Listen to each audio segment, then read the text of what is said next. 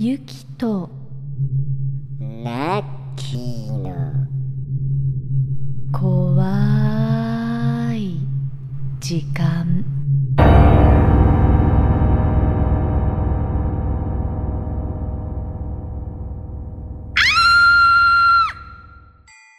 これは10年以上前私たちが高校1年生の夏休みに起きました。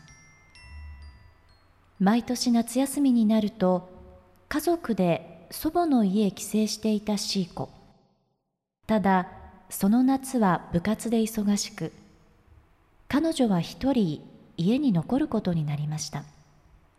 シーコにとってこのような経験は初めてでとてもワクワクしていたのを覚えています。シーコの家族が出かけたその日部活帰りにシーコの家に遊びに行き夕方自宅に戻ったのですがその日の深夜彼女は暇だったのか私にメールを送ってきました。時刻も午前1時を回った頃メールこんなにするなら泊まればよかった。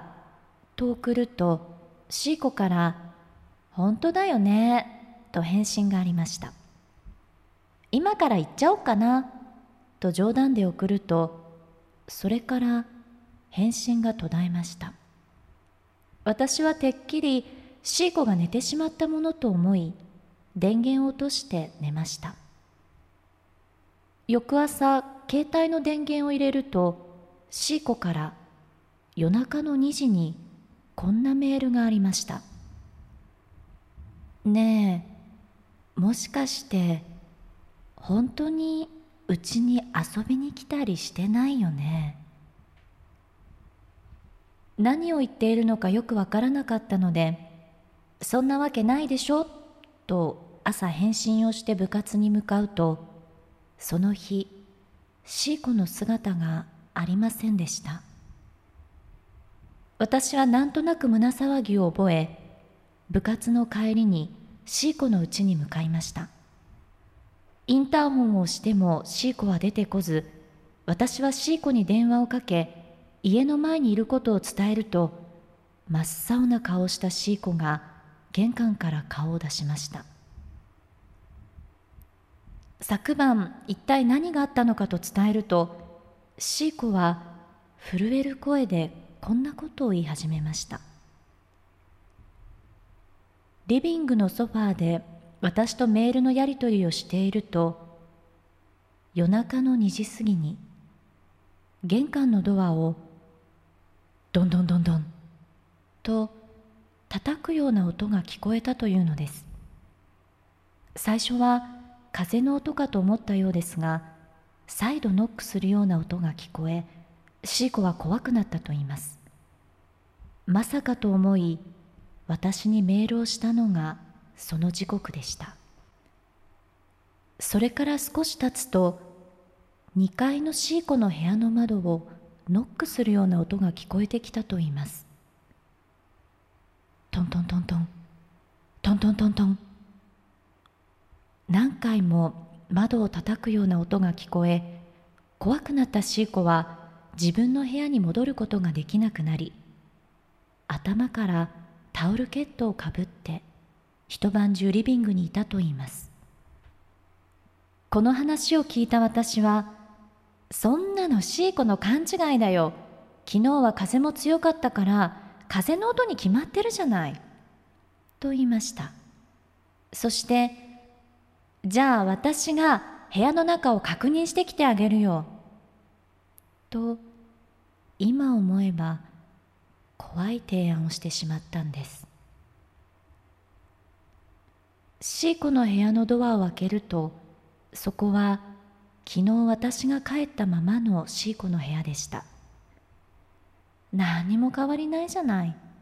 と一人でつぶやき窓の方に近づいた時見つけてしまったんです。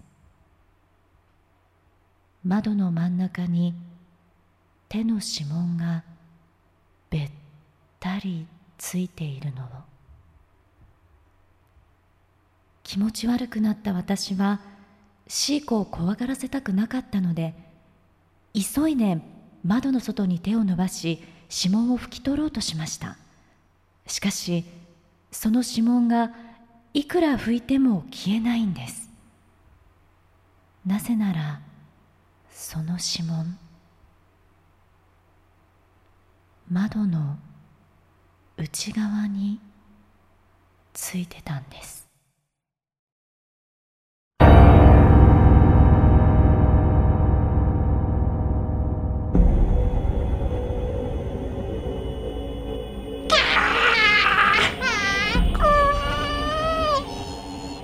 さあ今週はホラーよりホラーさんからいただいた怖いメッセージをご紹介いたしました。もうゆきさんが読むと怖い話が本当にホラーよりホラーになるよ。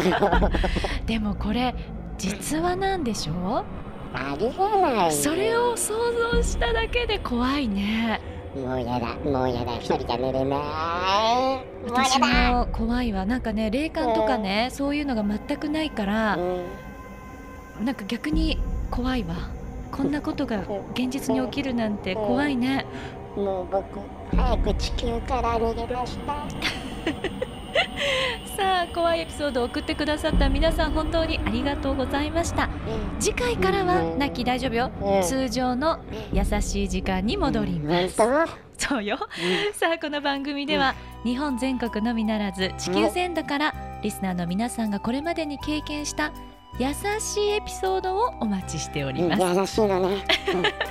そして番組 Facebook もやってますよ。はメッセージの投稿そして Facebook の閲覧もこちらまで。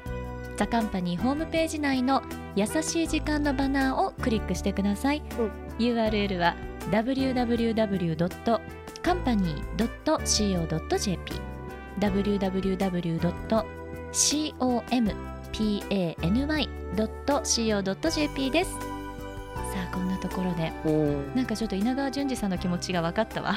誰稲川淳二って。さあそんなところでお相手はゆきでした。ラッキーでした。あーそれにしてもやっぱ夏に怖い話って涼しくなるね。うん涼しいね。これでね皆さんも少し涼しくなってくれたら嬉いしいけれどもね。ねえだけどねゆきさうんん何さっきから思ってたんだけどね、はいはい。今日ずっとうんゆきさんのねうん。隣にいるその女の人は誰？あのー、誰？え誰って誰もいないけど？いいるよ？あの髪の長い女性がゆきさんの隣にいるよ。やだやめて本当にやめて。え？なんで？見見ない？嘘。だってえ？いないじゃん誰も。え僕何見てんの？ねえぼぼぼぼ僕何見てんの？うんうんあれ？怖い怖いもう無理無理無理無理無理。うんうん